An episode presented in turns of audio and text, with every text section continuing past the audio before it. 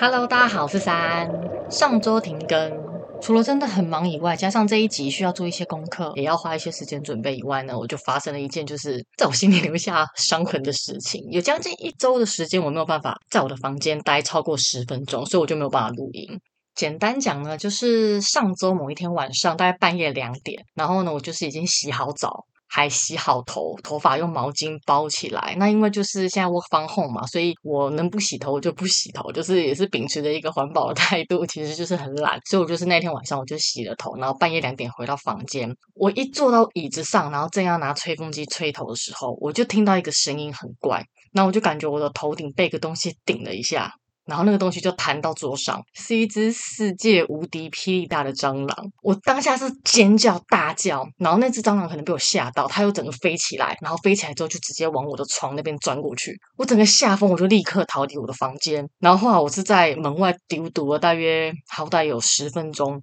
我都没有看到那只蟑螂出来。我就想说，那我就赶快把吹风机拿出来，然后在外面吹一吹，就直接去睡觉。因为我都是跟我妈睡，所以我可以不用睡在这间房间。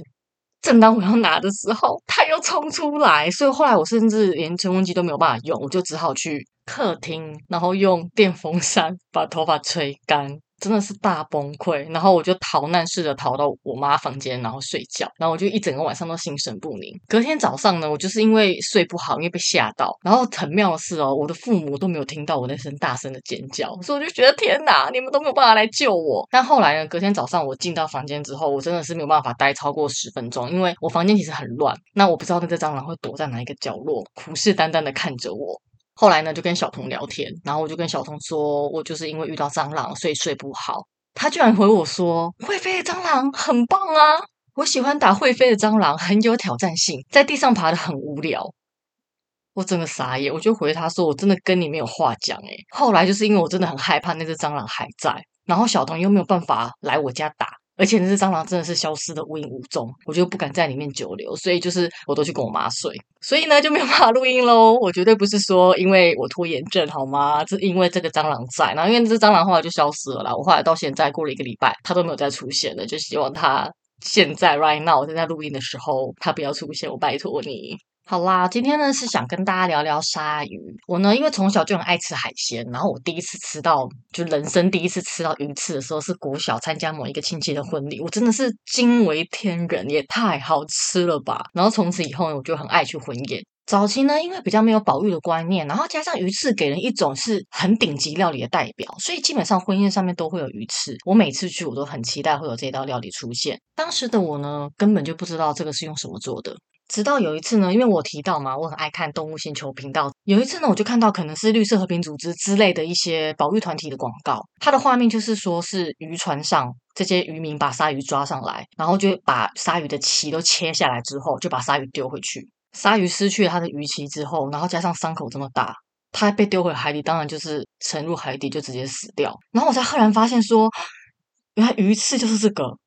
当下我真的是。很震撼，所以我就下意识开始，我就不吃任何鱼翅料理。像我姐结婚的时候，我就陪她去选婚宴的菜嘛，我就是有很认真的跟她讲不要鱼翅。那我姐当然是很同意、很认同我的说法，她也觉得说这个东西其实它没有什么人类必须要吃的营养的东西，它其实就是一个很奢华、稀花的一个代表。我姐当时也觉得不需要，所以我们就把这道菜取消掉。后来近几年，蛮多新人都不愿意用鱼翅来当他们的婚宴的料理，所以我就觉得哎，蛮欣慰的。就开始出国之后，去很多国家旅行，我只要有机会，我都会去水族馆来看看。那让我很有印象的就是加拿大的一个叫瑞普利水族馆，它的海底隧道真的是设计的超级棒。就是它长度很长以外，它的水的能见度也非常的好。然后它是一百八十度，你往上看，全部都是海洋生物，而且密度很高。那时候我就看到非常多的鲨鱼，有黑鳍鲨、白鳍鲨、双髻鲨等等，然后又有像一些大型的巨鳐，就趴在那个隧道的正上方，然后你就是在下面穿梭，我就觉得天哪，这也是太特别了吧！不过那个巨鳐不是鲨鱼科，它也是很像，因为鲨鱼也是有一种类型，是它嘴巴也是像锯子的样子。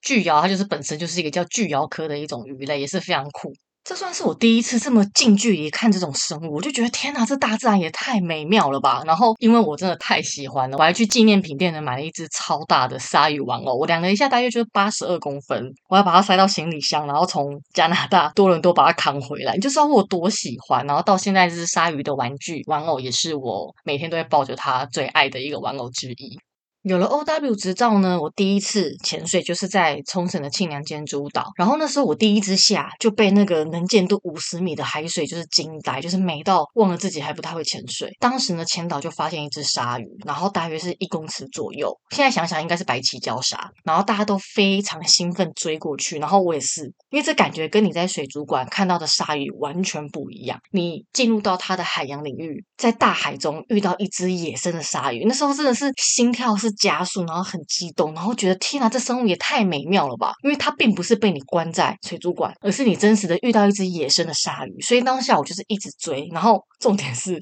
我突然间很会潜水哦，上上下下就是中性浮力都控制得很完美，就觉得嗯，怎么自己突然变这么厉害？所以你知道，肾上腺素还是对于潜水技能是有帮助的。后来呢，我又遇到了几次鲨鱼，然后每次我真的都觉得印象很深刻，很棒的经验。开始潜水之后，我比较认识海洋之后，我就完全不吃鲨鱼类的产品，因为台湾的渔民对于鲨鱼的使用其实会很全面。它其实跟之前看到的那些只是把鲨鱼的鳍砍下来，把鲨鱼丢回去这个做法，其实可能已经不是台湾人会做，这些可能是其他国家在做的方式。台湾渔民呢，他们就除了鱼刺之外啊，它肉的部分会制作成像鲨鱼盐，或是混杂很多种其他的鱼类一起打成鱼浆，做成鱼丸之类的产品。根据统计啊，其实人类一年吃掉一亿只的鲨鱼。你可以想象这数字有多多吗？多可怕吗？但是呢，每年平均被鲨鱼咬到死亡的人数是六个人。这个数字呢，其实比溺水的人还要少哦。可是大众对于鲨鱼的害怕的程度还是非常的高。第一个，除了它长得真的是很可怕啦，再就是说完全拜大白鲨系列电影所赐。所以之前很常有人跟我聊潜水的事情，就是这几个人五个有三个会问我说：“哈，那你潜水的时候你在海里，你不怕遇到鲨鱼吗？”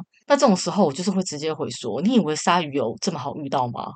可以遇到鲨鱼是非常幸运的。你知道台湾周遭的海域环境其实破坏得很严重。其实你在台湾附近的水域要遇到真的非常非常的不容易，因为台湾好像本来就不是很多鲨鱼洄游会经过的地方。再来呢，其实鲨鱼有非常多种种类，大家认识的可能都是大白鲨，就是血盆大口。”上面布满锋利的牙齿，看起来非常的可怕，感觉它咬一口你就会立刻 GG 的那一种。但其实呢，鲨鱼的类型从它的身形的大小到它出没海域的深度影响，它的类型有非常非常的多，很广大。最大型的鲨鱼就是其实大家也蛮熟悉，是鲸鲨。这种鲸鲨类呢，它最长可以长到十二米以上，就很像在海底有非常大的一台巴士的感觉。然后它们很温驯，它们都吃浮游生物。对于潜水员来说，算是海底可以遇。到它是一个非常梦幻、非常棒、惊为天人的一件事情，也是算是我个人的梦想。我就希望可以在海底遇到鲸鲨。另外呢，最小的鲨鱼是一种叫做侏儒角鲨，它只有十七公分大，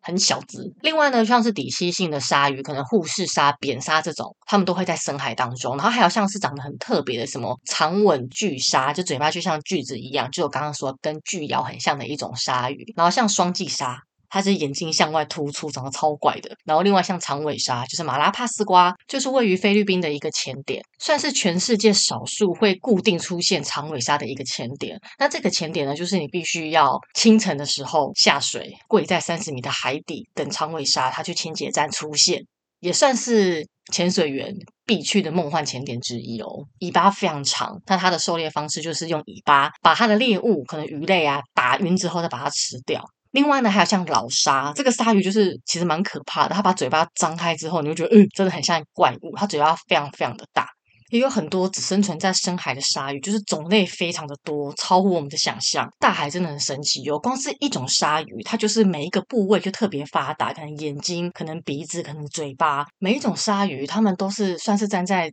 掠食者的比较顶端，中上以上，所以它们必须要有各自很独特的技能。来发挥他们狩猎的专长，让他们存活下去。所以这是为什么鲨鱼会有这么多很特别、很棒的形态存在。鲨鱼百百种，对人类动过嘴，就是算是最凶猛的鲨鱼，有前三名是大白鲨、虎鲨跟公牛鲨。在台湾水域附近出现过有公牛鲨。当时呢，他是在定制箱网中被发现，然后发现的时候，他正在大客，就是养殖鱼类，被这抓上岸，然后就死掉了。然后后来肯定海域有人目击过，所以那时候有造成一些新闻，就是大家很害怕公牛鲨会造成危害，但后来是没有发生啦。后来那公牛鲨好像也就不见了。虎鲨跟大白鲨。比较听到的消息都是渔民在外海，然后捕捞上岸，好像没有目击到说台湾的周遭海域有活体。比较大的可能是因为这三种鲨鱼它的回游路线都不会经过台湾，不过是蛮常听到，就是台东外海的渔民会看到鲨鱼，所以渔民的捕获量其实说真的也是蛮多的。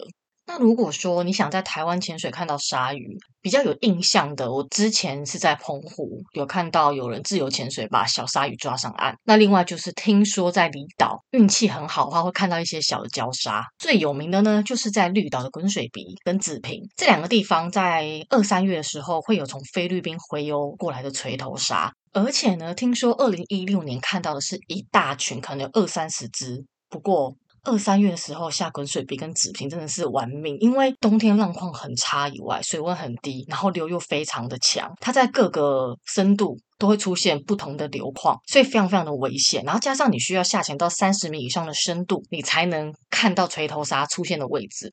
潜水最危险的状况全部集结起来，最玩命的状态去看锤头鲨，所以需要是非常有丰富经验的潜水员才可以去。不过听说后来二零一七年之后就比较少见。所以呢，如果大家之前有去，也可以分享给我哦。之前呢，我看电视有一群科学家在大西洋某一个无人岛的周遭海域，他们怀疑这个地方呢是很多鲨鱼的诞生地，所以他们就在那边做调查，有发现很多母鲨怀孕的踪迹，然后跟一些小鲨鱼。可是呢，从来没有人目睹到母鲨正在生产的这个过程。那因为这个地方呢，就是水温很温暖，再是它的潜水的地方非常的多，那有很多的水草，所以他们判断说，因为这个地方非常的安全，所以母鲨会选择在这边生下小鲨鱼之后，等小鲨鱼长到一定的大小，他们就会再回游去。其他的地方，他们为了研究这群鲨鱼的洄游状态，所以他们就在它的身上打上定位器。他们就发现说，因为他一开始会以为鲨鱼可能长大之后，它就是在这附近游动嘛，可是其实不是。这些鲨鱼长大之后呢，就开始全世界的海域游动哦，所以他就会看到那个标上面，就是他可能打了一百只，然后一百只就是在全世界的海域的那个红点，就会发现它会再出现在那边。但是过了半年之后。研究人员就发现很多鲨鱼的移动很怪异，就是同一群一起移动。但其实鲨鱼它并不是群居的动物，所以调查后才发现这些鲨鱼已经在中国的渔船上。当时有被定位的这些鲨鱼，有七成以上都被人类猎捕。讲到这边，是不是觉得人类真的很可怕？我当时是惊呆了。然后这个影片就到这边就是 ending，因为他们也无法再查他们接下来的洄游路线了。就可以证明说，哦，这个地方其实因为它的岛屿的地理位置、可能气候跟水域的状态，是很多鲨鱼会来这边抚育下一代的地方。然后影片就结束了，天哪，就这样结束了！我说真的是惊呆，完全惊呆。比较常传出鲨鱼攻击事件的比较多是在大西洋海域，可能像是北美、南美、中南美洲，然后另外澳洲也是，主要也是因为说，第一个是这些鲨鱼它们本来就是生活在这些地方，再来是呢，人类开始增加了很多他们下水的机会，包含你冲浪啊、浮潜啊，在海边玩水啊。当在海底鲨鱼跟人类比较常碰到面之后，攻击事件的比例就会上升，蛮多科学家在经过蛮多次的调查跟观察之后，会说，其实是因为人类的行为导致了鲨鱼的攻击事件。有一个很有名的科学实验，然后也有在 Discovery 播出，它是在一个有很多潜水救护员跟医疗人员的戒备状况之下去实行的一个实验。它是用人血跟鱼血来比较，说鲨鱼到底对哪一个比较感兴趣。有一个浮潜员呢，在有虎鲨跟很多不同类型的鲨鱼的海域环境，他的状态呢正在浮潜，然后海底呢有潜水员在下面戒备，在岸上呢附近也有很多医护人员也在附近，就是观察这件事情。他在浮潜的时候呢，他就把一袋人血刺破，然后把血全部抖出来。当下大家都很紧张哦，大家都随时戒备要去救这个人。可是呢，就看到有一只虎鲨从他的下方游过去，那只虎鲨完全没有任何反应，他就这样经过。所以大家就是松了一口气，你知道？这个实验可以看出，海底的所有生物都对人血没有兴趣。然后呢，下一个实验就是用鱼血，他们是人都在船上，然后在船上把鱼血倒到海里，它倒下去的那一刹那，连普通的鱼类就突然间很激动，很激动，然后就往那个血的地方这样子冲过去。然后呢，鲨鱼也开始非常非常的激动，各式的鲨鱼、虎鲨全部都冲过去，然后开始咬那个血。然后每一个鱼、每一只动物都看起来超级激动。然后水面就是你知道水花就很可怕，就很像你去喂那个鲤鱼，然后鲤鱼会很激动，然后一直吃那个饲料的感觉一模一样。所以证明其实人血。对于海洋生物来说是一个非常非常无聊的东西。那之前也有人拿牛血来做测试，其实牛血鲨鱼也是有兴趣的哦，他们也会有兴趣想要去咬那个血，完全开启他们的狩猎模式，他们就会认定那个是猎物。其实后来调查发现，也是因为人血跟动物血它的成分不同。对于鲨鱼来说，动物血是更具吸引力的，就是动物血会引发他们就是想要吃东西的欲望。前面有讲到，鲨鱼会攻击人类，是因为人类的行为造成的。那是什么样的行为呢？因为通常是因为你的状态长得很像它的猎物，例如像三大咬人鲨很爱吃海豹，所以像小童这种海豹在海里真的要很小心，它是很有可能变成鲨鱼的目标。另外呢，他们也会吃海龟。然后当冲浪客趴在浪板上划水的时候，其实从海底往上看，就很像一只很美味可口的海豹或是海龟。所以鲨鱼如果它就看到你就觉得，诶是一只海豹在那边游，它就会冲过来咬你。可是，一咬下去就发现说，呃，不是，口感不对，然后味道也不对，然后就会觉得，呃，可恶，就很不爽，然后就会离开。对鲨鱼来说，就是只是咬一口，可是对我们人类来说，就是很致命的伤害啊。所以，通常鲨鱼的攻击都不是因为说你被吃到死，而是说是你被咬后，然后失血过多，来不及送医，因为在海上，然后就死掉。很多鲨鱼呢，算是非常有好奇心，像是虎鲨。虎鲨它会叫虎鲨，忘记讲，就是因为它身上有老虎的条纹，那样真的很酷。虽然淡淡的，可是看起来真的是很帅气，就是老虎加鲨鱼的结合。鲨鱼这种生物基本上是软骨鱼，所以这些鲨鱼它其实没有办法很能一直咬一些很硬的东西。可是虎鲨的牙齿，包含它的下巴、它整个嘴巴，它都有相当程度的钙化，所以它是可以咬很硬的东西。那它因为又是一个好奇心很重的宝宝，所以它会去咬很海底电缆啊，或者是轮胎啊，它都很愿意去咬这些东西。它可能也是你知道分不出来是可以吃还是不可以吃，还是好不好吃。遇到什么东西就是咬咬看啊，不喜欢就离开，喜欢就继续咬，一直咬，一直咬，一直咬。所以呢，虎鲨算是攻击人类记录很高的一种鲨鱼，它致死率也非常的高。另外呢，也是有科学家发现，鲨鱼对于这种落水的声音，有一个水花扑通的声音很有兴趣，因为他们可能会认定说是有受伤的动物落水，可能是鸟类，可能是其他的动物，所以他们也会冲过去吃。那如果你在冲浪板上被浪打下来掉到水里，或是你在划独木舟掉到水里。又刚好你的冲浪板跟你的独木舟长得又跟海豹很像，因为你在滑，有那个桨，又跟海豹很像，然后刚好你又落入水里，这也是一个好像一个铃铛，好像诶吃饭喽 的这种感觉。所以这种鲨鱼攻击事件多半是人类的行为导致鲨鱼觉得你是它的猎物，它来攻击你，或是它对你很好奇，它想要咬咬看。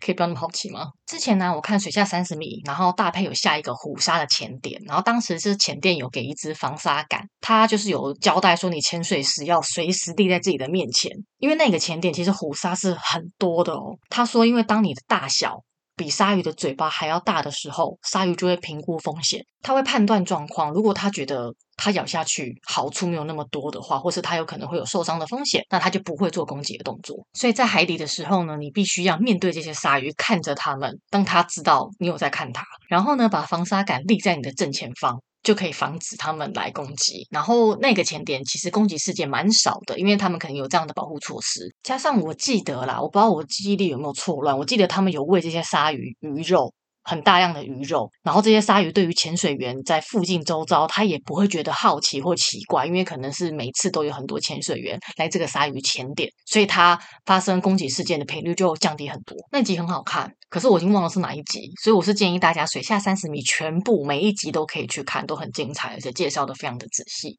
所以大家有发现吗？其实潜水的时候被鲨鱼攻击的几率跟冲浪客相比，真的小很多。所以遇到鲨鱼的准则是什么？第一个就是不要很像它的猎物，或是引起它的好奇心。例如说，你一直挣扎，然后踢水。但讲完这段话，我也觉得，诶，这是屁话。因为你看到鲨鱼，你怎么可能不害怕、不紧张？你一定会一直想要离开，或是游泳之类的。所以就是屁话，就是你遇到就是真的是很衰小，就是要看运气。只能祈祷它不会咬你，对你没兴趣。然后再来是你看到鲨鱼，你就是要面对它。当他评估他觉得他咬你的风险太大的时候，他就不会攻击你。也蛮多教练也有在提说，就是其实你在潜水或是在海域活动的时候，不要带饰品，任何闪亮亮的饰品都不要，因为它的反光有时候会很像，例如可能鳞片，或是说这些鲨鱼会觉得，诶，亮亮的东西它没看过，它会很好奇，所以它会来咬你一口。所以这些都尽量避免，然后再来，我觉得最重要的就是呢，就是听说这个地方有鲨鱼，你就不要去了，除非是你真的是为了看鲨鱼的潜点，那就算了，就是有很好的防护措施，那就算了。聊到这里，人类呢一年吃掉一亿只鲨鱼，所以其实最可怕的掠食者从来都不会是野生动物，不是鲨鱼，而是我们人类。地球上面呢，生物多样性非常的多，每一个生物都有活下去的权利。蟑螂以外，我这样说会有动保团体来骂我吗？应该是不会。我想说的是，当你了解这个生物有多么的美妙的时候，有多么神奇的时候，其实你就很想保护它。因为像我们公司附近有一家，就是台南的那个蛋仔面，它的鲨鱼烟神好吃，我真的是人生没有吃过这么好吃的鲨鱼烟。但是自从我开始决定我不吃鲨鱼之后，我去那间店就再也不点它的鲨鱼烟，再也不点，因为我完全贯彻我的理念，就我很坚持这件事情。最主要还是希望大家可以环保、爱海洋、爱地球，因为这是我们最后生存的一个乐土。而且在海里看到野生的鲨鱼，真的很感动，永远不会忘记我在那个石原岛一个洞穴里，当我一转身看到一只一点五米大的礁鲨。在我旁边，眼睛就是跟你在电视上看到那个鲨鱼眼睛，还有它的那个鳃，就在离我不到一公尺的距离。那个画面完完完全全就是烙印在我的脑海当中。我现在眼睛闭上，我还是可以看到那个画面。我觉得真的是我这辈子非常棒的回忆之一，而且我觉得那是有感觉让我人生更丰富，真的很难用言语来表达。现在呢是半夜三点零九分，我非常高兴，并没有出现任何一只蟑螂。我可以安心的去睡觉喽。希望你们如果喜欢我的分享，欢迎订阅加分享，然后也可以到 IG 看看我分享的影片跟照片哦。下次见了，拜拜。